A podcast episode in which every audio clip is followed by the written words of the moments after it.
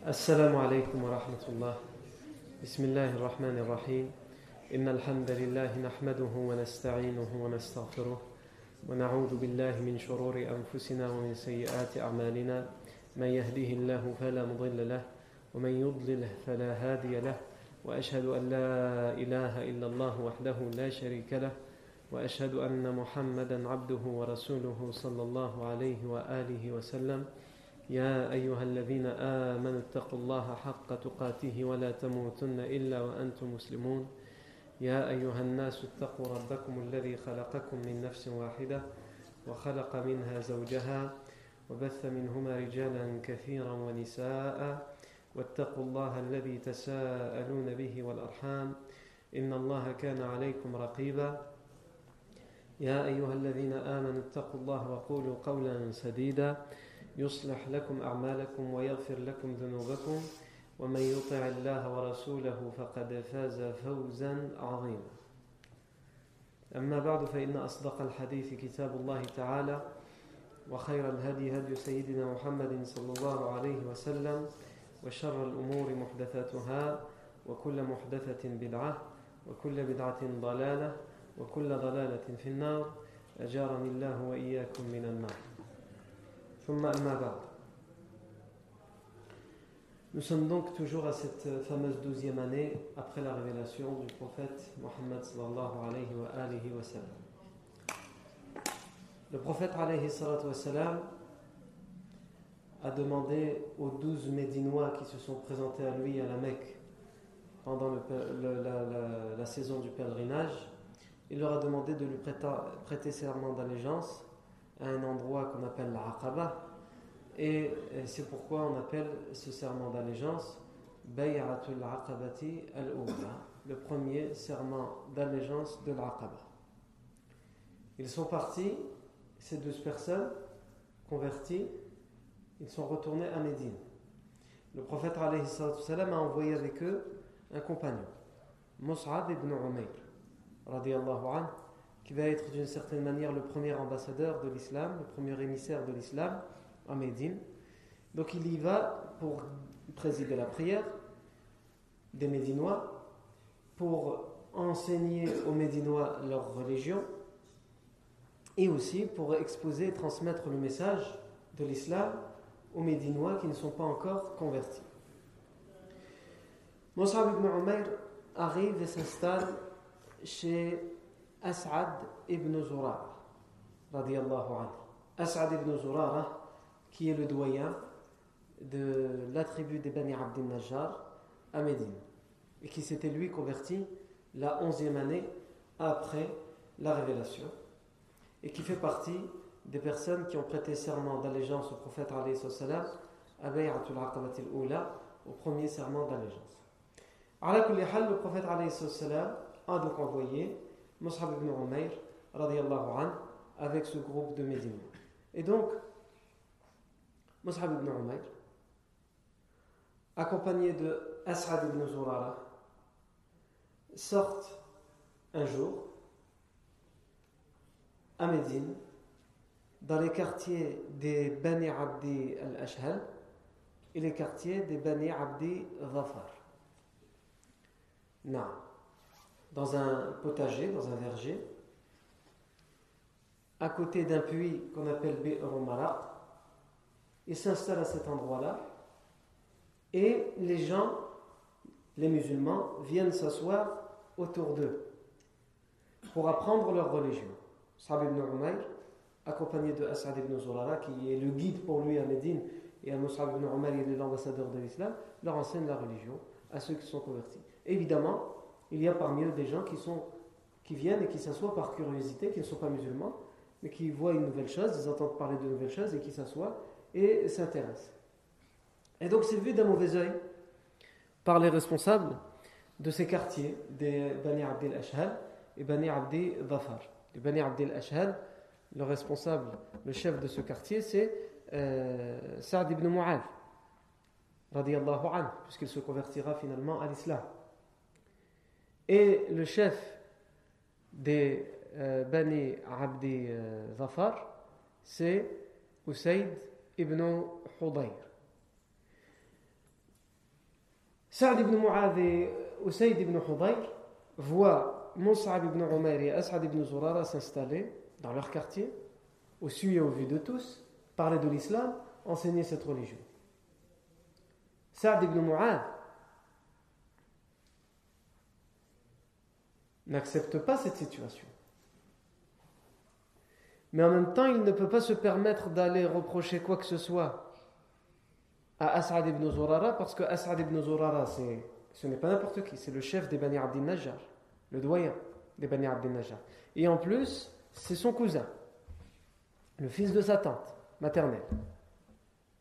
Donc il n'ose pas y aller, mais il envoie Usayd ibn Hudayr en lui disant اذهب إلى هذين اللذين قد أتيا دارينا ليسفه ضعفاءنا فازجرهما وانههما على أن يأتيا دارينا فإن أسعد بن زرارة ابن خالتي ولولا ذلك لكفيتك هذا Il lui dit, va voir ces deux personnes, As'ad ibn Zurara et Mus'ab ibn Umayr.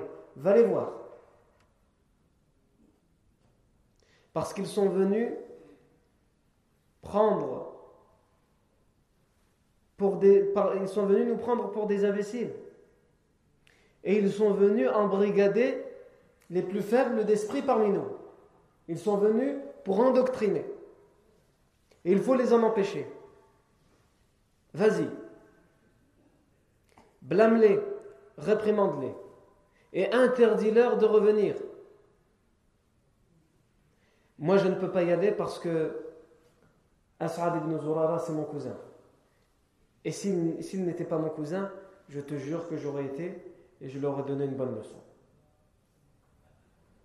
Usaid ibn Hudayr prend sa lance et il se dirige chez ce groupe d'hommes qui sont assis autour de As'ad ibn Zurara et Mus'ab ibn Umayr. Et lorsque As'ad ibn Zurara, qui est de Médine, le voit arriver, il sait qui vient. Donc il dit tout de suite à Mus'ab ibn Umayr, qui lui vient, qui est de la Mecque et qui ne les connaît pas, il lui dit هذا سيد قومه قد جاءك فاصدق الله فيه la personne qui arrive, qu'on voit arriver avec sa lance, c'est le chef de son peuple. C'est un chef. Alors sois sincère dans tes paroles avec lui. D'une certaine manière, essaye de trouver ton meilleur potentiel, ta meilleure éloquence. Parce que si lui, d'une certaine manière, si lui est convaincu, c'est bon. Tu as un chef à tes côtés. Un chef de Médine à tes côtés. Donc il arrive et euh, ibn Omar dit, il répond, il répond à Sa'd ibn Zurara et yajlis ukallim. S'il accepte de s'asseoir, je lui parlerai. La seule chose, c'est qu'il accepte de s'asseoir. Si j'arrive à le convaincre de s'asseoir, c'est bon. Il faut juste qu'il prenne le temps de m'écouter. Et s'il refuse de m'écouter, là, je ne pourrai rien faire. Il arrive et il leur dit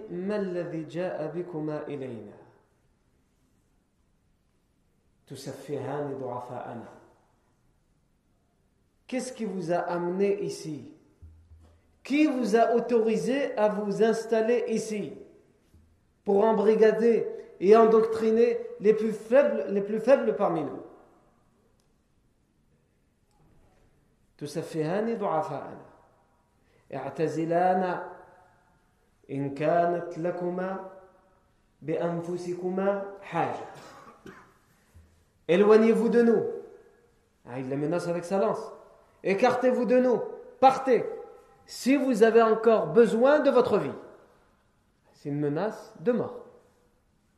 Si vous voulez encore vivre, partez d'ici. Et ne revenez plus. Mus'ab ibn Umayr, qui a de l'expérience. Il vient, il a 12 ans de persécution à son actif Il fait partie des premiers convertis à Médine. Ses propres parents, sa propre mère l'a persécuté, harcelé, torturé, expulsé de la maison, privé de tout, etc. Donc, tout ça, les menaces, etc., ça il connaît. C'est pas ça qui va l'intimider ou l'impressionner. Il lui dit أو تجلس فتسمع فإن رضيت أمرا قبلته وإن كرهته كف عنك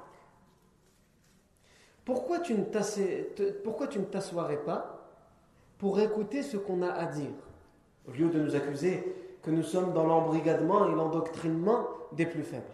Écoute, toi tu n'es pas un faible, tu es intelligent, tu as toute ta raison. Eh bien, assieds-toi et écoute-nous. Et si dans ce que nous disons, nous disons des choses vraies, des choses justes, accepte-les. Si nous nous t'appelons au bien, accepte-le. Mais si, nous t'appelons au mal, si nous disons le mensonge, si nous disons des choses mauvaises, alors nous nous engageons à nous écarter hein, et, à, arrêter ce que nous faisons et ce que nous disons. À condition que ce que tu entendes de notre part, c'est mauvais. Il va lui dire Ansaft, c'est judicieux ce que tu dis. C'est vrai, c'est vrai, c'est juste, c'est judicieux. Il a pris sa lance, il l'a planté dans le sol et il s'est assis. Usab ibn Umar, anhu, à ce moment-là, a pris le temps de lui parler et de lui expliquer qui ils sont, qui sont les musulmans, qui est le prophète Mohammed sallallahu alayhi wa sallam? Pas celui dont il a entendu parler. Usaid ibn on lui a dit attention, il y a un homme que ceci, que cela, etc., un poète, un sorcier, un fou, etc. Non, il lui a donné la vérité. Parce qu'il n'entendait qu'une partie. Et c'était la même chose. Donc Moussa ibn Umar a pris le temps de lui expliquer vraiment qui est le prophète Mohammed. Qu'est-ce que l'islam? À quoi appelle l'islam? L'islam appelle à la justice. L'islam nous interdit de mentir. L'islam nous appelle à être sincères. L'islam nous appelle à respecter son voisin. L'islam nous appelle à respecter son épouse. Il appelle à respecter les plus jeunes, à respecter les plus âgés, etc., etc., etc. Voilà ce que, nous demandons aux gens de faire. l'islam nous dit qu'il n'est pas raisonnable de nous prosterner et d'implorer, d'invoquer des statues que nous avons nous-mêmes de nos propres mains sculptées. L'islam nous dit que Dieu, c'est lui qui nous a créés, c'est pas nous qui le fabriquons. Voilà ce que nous disons. Et ici, Mus'ab ibn Umar dit Wallahi laqad arafna min wajhihi al-islam qabla wa. Je jure par Allah que nous avons remarqué à son visage que c'est bon. L'islam, il l'a accepté. Avant qu'il ne parle, hein, avant qu'il réponde à tout ce qu'on a dit, on a remarqué dans son visage, sur les traits de son visage, on a remarqué qu'il a accepté l'islam. Parce que son visage s'est illuminé. Il a entendu la vérité. Il était venu en fronçant le sourcil, en boudant, en prenant un air menaçant. Et il entend ces paroles douces, tendres, qui sont les paroles de la fitra qu'il retrouve parce que chaque individu naît avec la fitra, comme le professeur l'a dit, et ce sont ses parents, son environnement qui font qu'il s'éloigne de cette fitra. Et donc il retrouve cette fitra dans laquelle et pour laquelle Allah l'a créé. Et son visage s'illumine. Et ils disent Nous jurons par Allah que nous avons remarqué sur son visage l'islam avant même qu'il ne prenne la parole. Et en effet, il va dire, il va kalam wa quelles sont belles ces paroles. Et quelles sont bonnes ces paroles.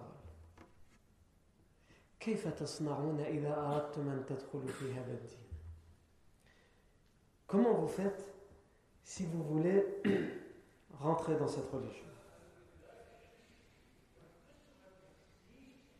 Quelles sont belles et quelles sont bonnes ces paroles Il a entendu ces paroles qui sont pour lui extrêmement belles et donc il veut adhérer à ces paroles. Il veut être ce qu'il vient d'entendre. Il demande comment fait-on pour entrer dans cette religion. Cet homme est venu avec sa lance pour tuer. Il finit par demander, s'il vous plaît, indiquez-moi le chemin.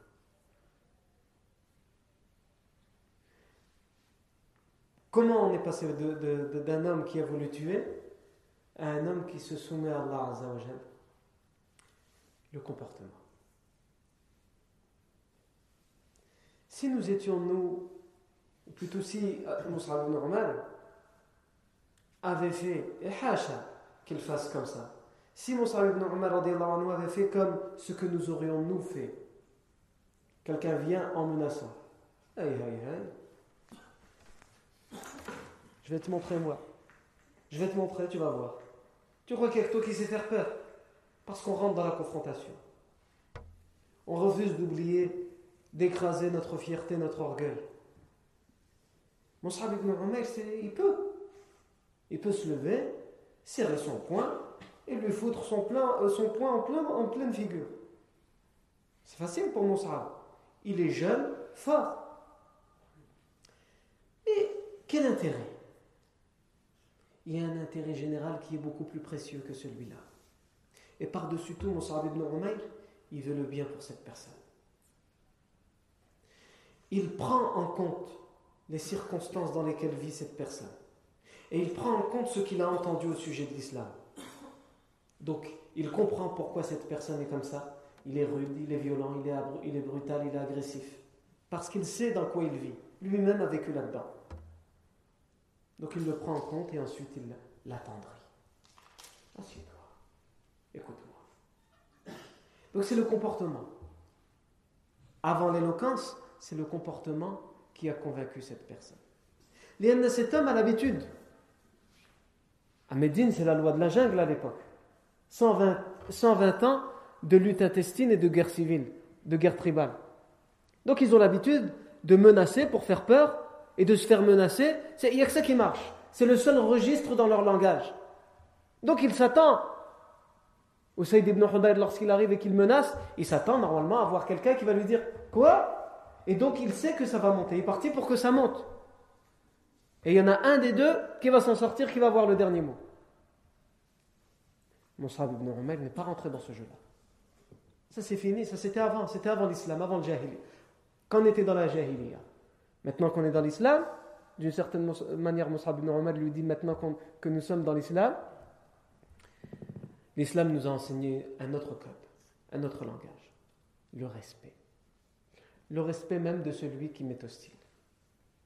Le respect même de celui qui me veut du mal. Mais ça, c'est pas facile. C'est un travail de longue haleine. Un travail qui doit se faire pendant plusieurs années. Moussa ibn normal, comme on a dit, il y a eu 12 ans de persécution, etc. Au début, c'était pas facile. Au début, il répondait. Parce qu'il ne pouvait pas supporter qu'on le persécute, qu'on le harcèle, qu'on le menace. Quoi Lui, c'est un moins que rien. Non. Mais il a compris. Il a compris que tout ça ne sert à rien. Ce qui compte, ce qui, c'est de voir à long terme. Paille.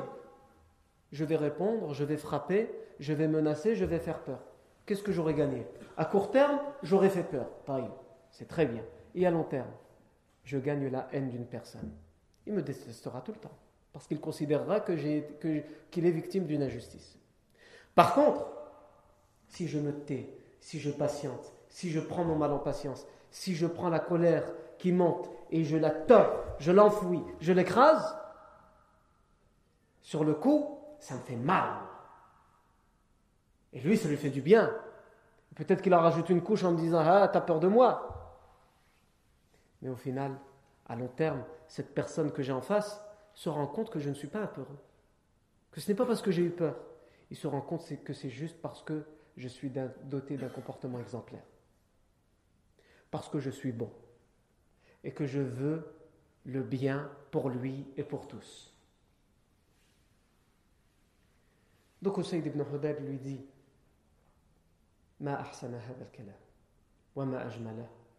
Quelles sont belles et quelles sont bonnes ces paroles. كيف تصنعون إذا أردتم أن تدخلوا في هذا الدين Comment faites-vous si vous voulez rentrer dans cette religion Mus'ab ibn Umar lui dit تغتسل ثم تطهر ثوبك ثم تشهد شهادة الحق ثم تصلي ركعتين Il lui dit c'est simple. Lave-toi. D'une certaine manière, c'est une manière de symboliser qu'aujourd'hui, quand tu vas rentrer dans l'islam, tu vas te laver de ce passé qui était sombre, qui était plein de ténèbres et d'obscurité. Lave-toi, purifie tes vêtements, atteste qu'il n'y a aucun Dieu sauf Allah et que Mohammed est son messager. Et ensuite, prie deux unités de prière. Saïd ibn Hudayr, avant de repartir, il leur dit Inna wara'i rajulan. In لم يتخلف عنه أحد من قومه وسأرشده إليكما Il y a derrière moi un homme, celui qui l'a envoyé, Saad ibn Mu'ad. Il leur dit Il y a derrière moi un homme qui m'a envoyé, qui est le chef de son peuple extrêmement respecté. Saad ibn Mu'ad, c'était quelqu'un de très respecté à Médine, et en particulier dans son quartier, dans sa tribu des Bani Abdel Ashal. Il est extrêmement respecté. Et si il vous suit, personne parmi son peuple ne s'écartera de son chemin. Tous prendront la même décision. Et je vous l'envoie. Comment il va l'envoyer? Saad ibn c'est lui qui l'a envoyé pour tuer, pour menacer, pour les expulser. Il dit Je vais vous l'envoyer. Il retourne. Saïd ibn Hudayr retourne et il trouve Saad ibn Mu'ad, avec tous les autres qui l'ont envoyé, le voit arriver. Et eux aussi, ils remarquent qu'il y a quelque chose d'anormal sur son visage. Ils ne savent pas ce que c'est, mais c'est l'islam. L'islam embellit la personne. L'islam illumine la personne Et il vient d'adhérer à l'islam. Donc, euh, Saad ibn Mu'ad, il dit أحلف بالله لقد جاءكم بغير الوجه الذي ذهب به من عندكم Je jure par Allah qu'il revient avec un visage différent de celui avec lequel il est parti d'ici. Il y a quelque chose qui, dans son visage, dans son, visage, les traits ont changé. Il a l'air bien, euh, content. Logiquement, s'il vient de tuer des personnes ou s'il vient de se battre, s'il vient d'être agressif, il devrait être essoufflé, il devrait être énervé, on devrait le voir sur les traits de son visage. On a l'impression que tout va bien, il est apaisé, il est rassuré.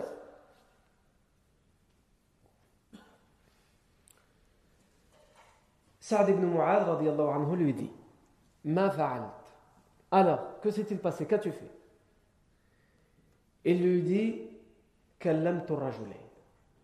j'ai parlé aux deux hommes.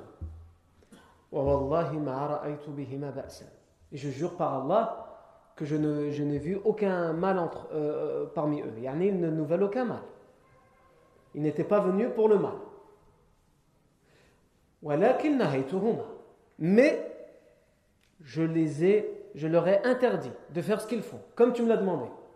C'est vrai ou c'est pas vrai? Il leur a interdit au début, quand il est venu menaçant, donc il ne ment pas.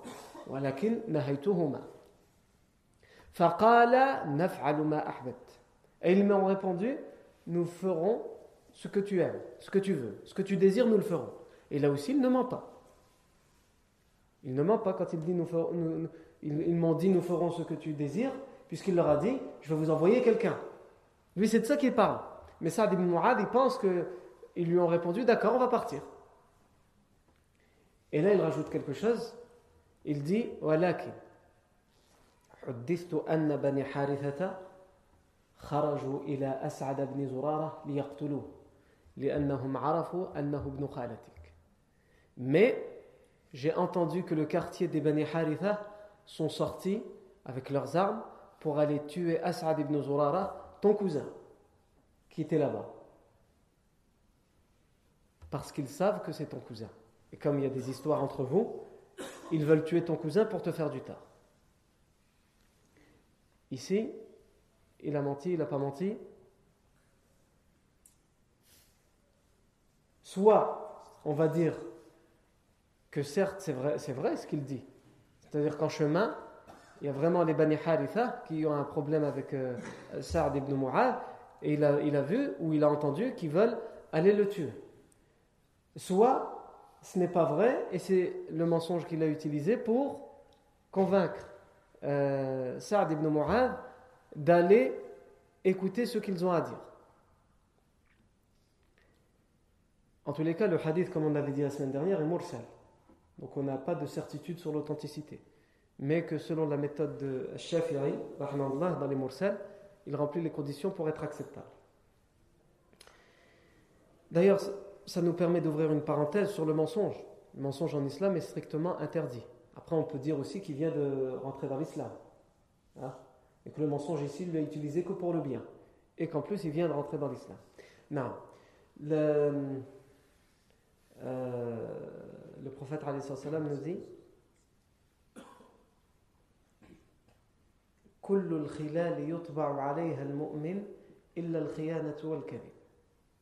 tous les caractères le croyant il peut être décrit de, de tous les caractères même les défauts n'importe lequel il peut coller au croyant sauf deux la trahison et le mensonge la trahison trahir quelqu'un. Et le mensonge, mentir. La trahison, trahison, c'est pas que juste pendant les, périodes de guerre, on trahit son pays ou je ne sais quoi. Non, c'est pas juste ça la trahison. La trahison, c'est par exemple fomenter un plan contre quelqu'un dans son dos. Quelqu'un, il te confie un secret et tu le trahis. Ça, c'est la trahison eh bien c'est contradictoire avec un croyant. Ce n'est pas possible. Quelqu'un qui a la foi en Allah, quelqu'un qui craint Allah, il ne peut pas être dans la trahison. Et il ne peut pas être non plus dans le mensonge. Il ne ment pas. Ce n'est pas possible. Il y a un hadith qui euh, nous dit que le mensonge est interdit, mais il est permis dans certains cas. Il est permis dans certains cas, dans les, en temps de guerre par exemple. Quand on est en guerre, et ça, ce n'est pas que l'islam, toutes les nations utilisent dans leur propagande pendant la guerre le mensonge. Ils font croire certaines choses pour que les ennemis l'entendent, hein, mais en réalité, le vrai plan qu'ils ont préparé, ils, ils le gardent secret. Donc, le mensonge, la dissimulation, elle est permise pendant la guerre. Le mensonge peut être permis pour réconcilier entre deux personnes. Deux personnes qui ne peuvent plus se voir, qui se sont querellées, qui s'insultent, qui chacun veut le mal pour l'autre et le déteste et a la haine contre l'autre, si le seul moyen on essaye de les réconcilier, c'est mentir. Parce que le mensonge n'est à utiliser qu'en dernier recours, évidemment. C'est pas on entend, c'est bon, on peut mentir pour réconcilier les personnes, dès que quelqu'un se dispute, on va mentir pour les réconcilier. Non. Si en plus de ça, ils remarquent qu'on a menti, ça va les faire revenir dans la querelle. Donc le, le mensonge ne doit être utilisé qu'en dernier recours, et ça doit être un mensonge qu'on ne remarque pas, etc. etc. Et eh bien dans ce cas-là, si vraiment on a tout utilisé, on n'arrive pas à faire revenir ces personnes-là, s'il faut dire quelque chose, mentir un petit peu, hein, par exemple, lui faire croire à la personne que l'autre n'a dit que du bien lui. Alors que quand on a été le voir, il dit Je ne veux pas me réconcilier avec. Je le déteste. Si je le vois devant moi, je le dbah. Nous, on va le voir. Alors il t'a dit quoi?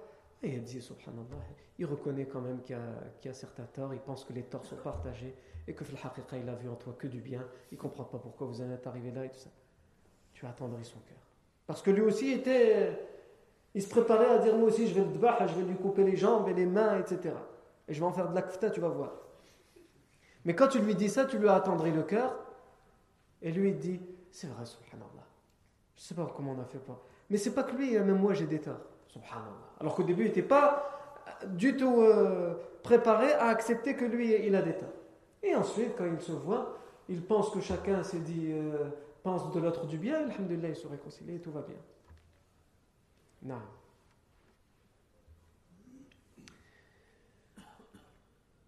Et troisième chose, c'était dans le hadith où il est permis de mentir. Mais les savants et ceux qui commentent le hadith disent qu'il faut faire très attention avec ça. C'est que dans, certains cas exceptionnels qu'il faut l'utiliser, c'est dans un couple. Lorsque vraiment, le couple est sur et au bord du précipice. Et qu'il va, qu'il va, qu'il va au divorce, à la séparation. Si le seul moyen de récupérer ce couple, c'est que le mari mente à son épouse ou que l'épouse mente à son mari, juste pour sauver le couple et les enfants, alors oui. Sinon, non. Et en dernier recours, encore une fois. Non. C'est comme l'autre. Euh, on raconte l'histoire de quelqu'un qui avait 70 ans et sa femme, elle en avait 65. Hein? Elle s'est mariée à 15 ans avec lui. Donc ils avaient combien d'années de mariage? 60 ans de mariage. Lui s'est marié à 20 ans, elle 15 ans. Ils avaient 60 ans de mariage ensemble. Et à 80 ans, il dit à sa femme qui en a 75, il lui dit euh, si je meurs moi avant toi, est-ce que si quelqu'un vient te demander en mariage, tu te remarierais? Elle dit on a vécu 60 ans ensemble, et si tu meurs avant moi, j'oserais me remarier. Impossible. Ouais, si tu meurs avant moi, j'attendrai jusqu'à la fin, toute seule. Elle lui dit Mais toi, si je meurs moi avant toi, tu te remarierais?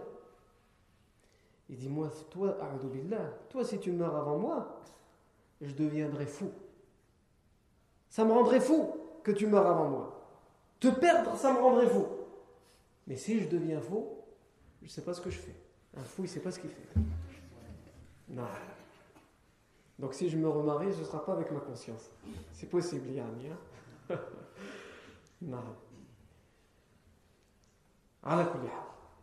Donc le prophète a dit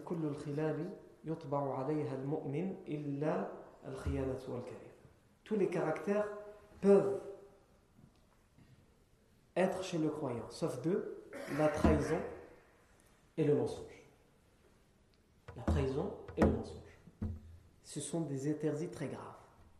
Très graves. Non. Qui ne peuvent être utilisés, comme on l'a dit, que dans des cas d'extrême contrainte. Non. Donc, il lui a dit, les Bani Haritha, Saïd ibn Hudayr, dit à Sa'd ibn Mu'ad, les Bani Haritha sont sortis pour aller tuer ton cousin, parce qu'ils savent que c'est ton cousin, pour te faire du tort. Quand il entend ça, Sa'd ibn Mu'ad prend sa lance et il va en direction de l'endroit où étaient assis Mus'ab ibn Umayr et son cousin As'ad ibn Zurara pour les secourir. Quand il arrive, il trouve As'ad ibn Zurara, Mus'ab ibn Umayr avec les musulmans autour d'eux.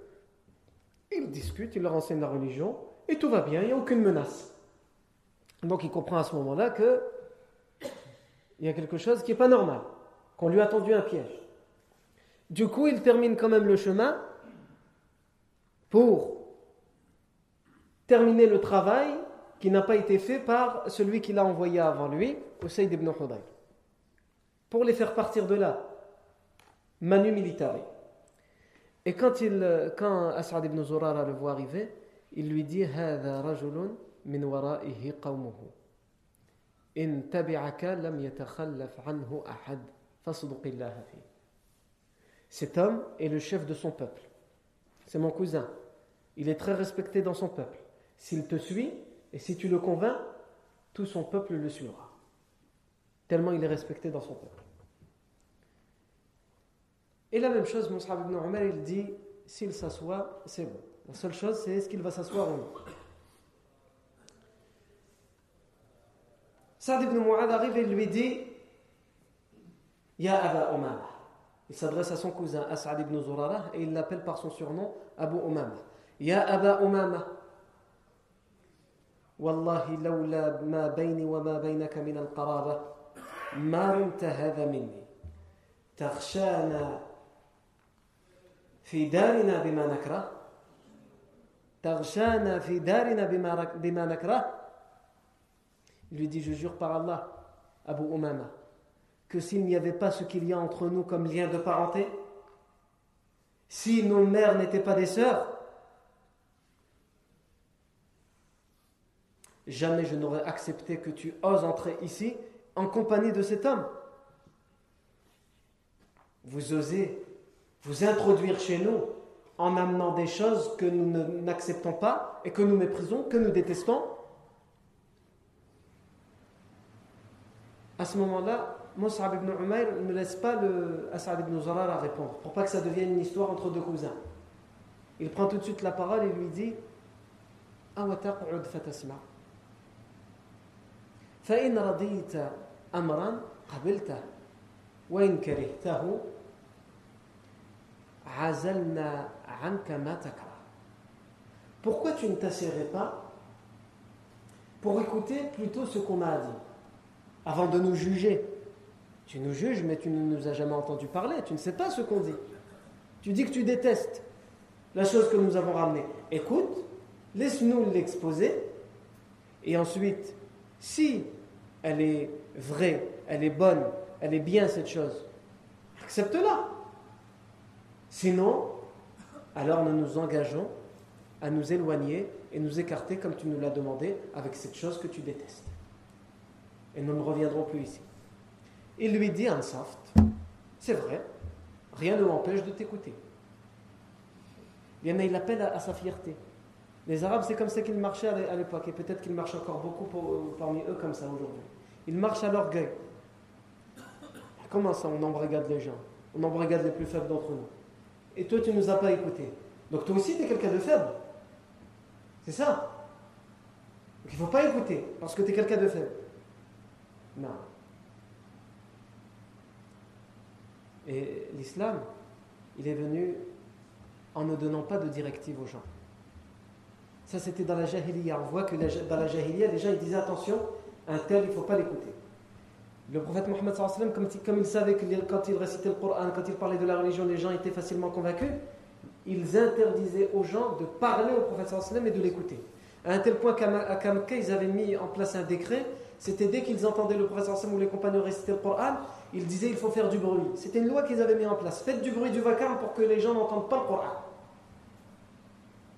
Et ici, on voit que c'est la même chose. Les gens, ils ne les ont jamais entendus parler. Ils refusent de les écouter. Pourquoi? Parce qu'on leur a dit attention, il faut surtout pas leur parler. Il ne faut surtout pas les écouter. Donc il lui dit assieds-toi et écoute. Si on appelle au mal, on arrêtera. Nous-mêmes, on ne veut pas le mal. Si on appelle au bien, pourquoi tu ne l'accepterais pas? Et donc il s'assoit et il écoute. Et la même chose, il est convaincu. Et la même chose, Mus'ab ibn Umar dit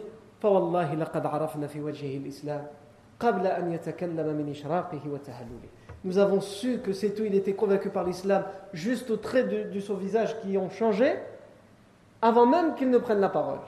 Et ensuite il a dit, comme celui avant lui, Quelles sont belles ces paroles.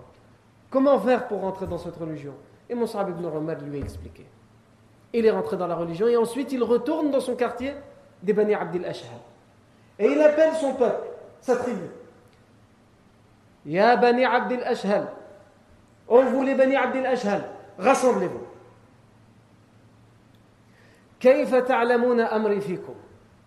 Comment décririez-vous Que savez-vous de moi parmi vous comme chef? Comment vous me, décrivez comme chef? Ils ont dit Anta, Anta Sayyiduna, Anta Akramuna, Anta Afdaluna. Tu es, tu es notre chef, tu es le plus noble d'entre nous, tu es le plus respecté parmi nous. Et tu es celui qui, quand il dit quelque chose, c'est là toujours la meilleure opinion. C'est pour ça d'ailleurs que nous t'avons choisi comme chef. Il leur dit, eh bien, puisqu'il en est ainsi, فإن رجالكم ونساء فإن رجالكم ونساءكم عفوا فإن كلام رجالكم ونسائكم علي حرام حتى تؤمنوا بالله ورسوله Eh bien, si c'est vrai ce que vous dites, écoutez de moi ceci.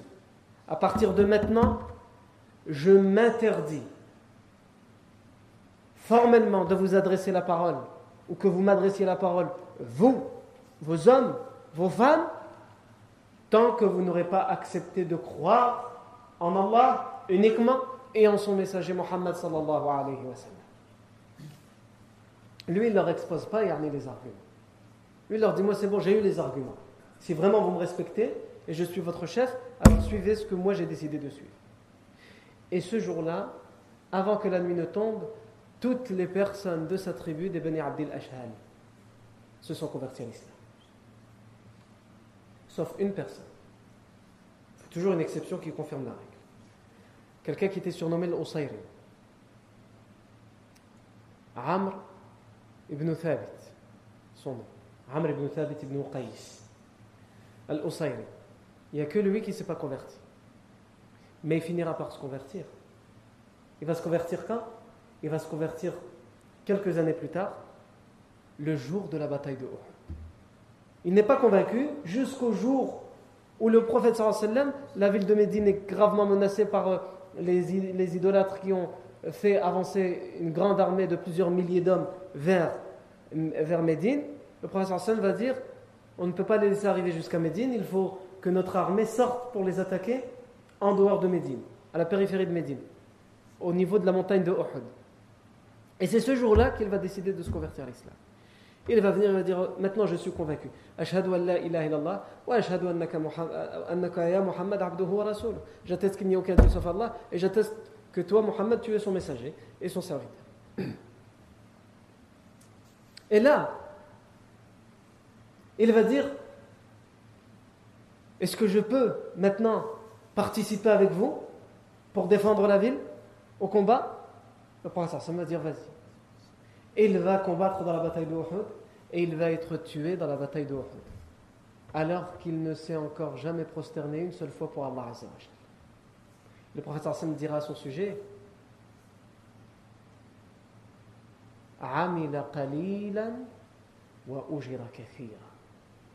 Il a œuvré très peu. Il a fait très peu. Seule chose qu'il a fait, c'est qu'il a dit Ashhadu an la ilaha illallah ashhadu et il s'est dirigé à la montagne de Uhud pour combattre, pour défendre les opprimés, et il s'est fait tuer.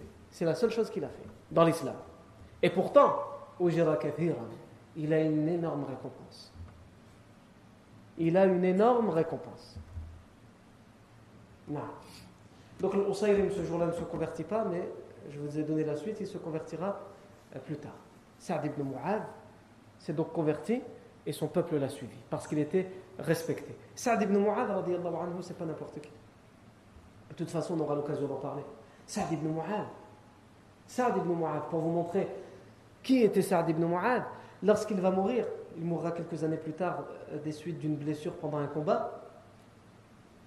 Saad ibn Mu'ad, lorsqu'il va mourir, le prophète sallam va dire لقد اهتز عرش الرحمن لموت سعد le trône d'Allah vient de trembler pour la mort de Saad.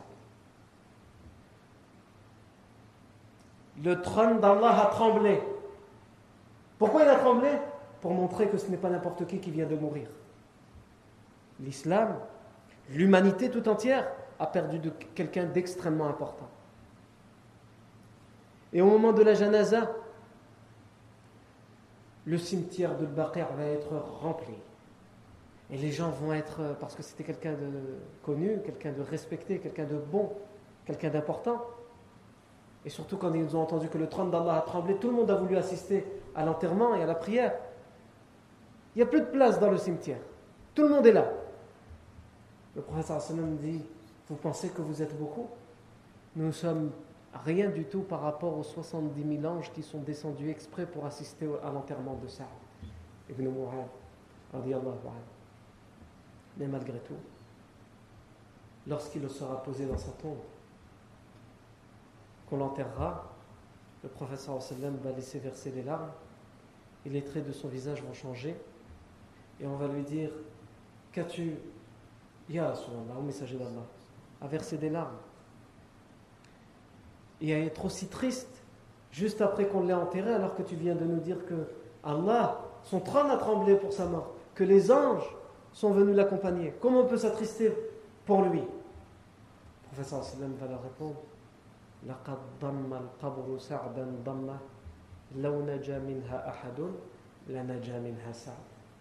La tombe vient de compresser Sa'd d'un compressement si fort que si quelqu'un aurait pu ou pourrait réchapper à ce compressement de la tombe, cet honneur et cette faveur auraient été donnés à Sa'd. Mais même lui n'a pas cette faveur.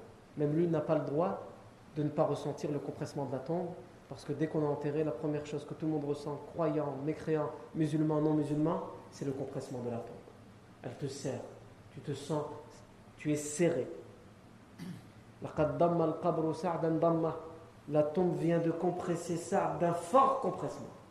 Si quelqu'un aurait pu en échapper, ça aurait été ça. Si Allah avait voulu donner la faveur à quelqu'un d'échapper à, cette peine, ça aurait été ça. Voilà pourquoi le prophète s'est attristé, parce qu'il sait qu'à ce moment-là, personne ne pourra échapper au compressement de la tombe. Allahumma qina adab al-qabr.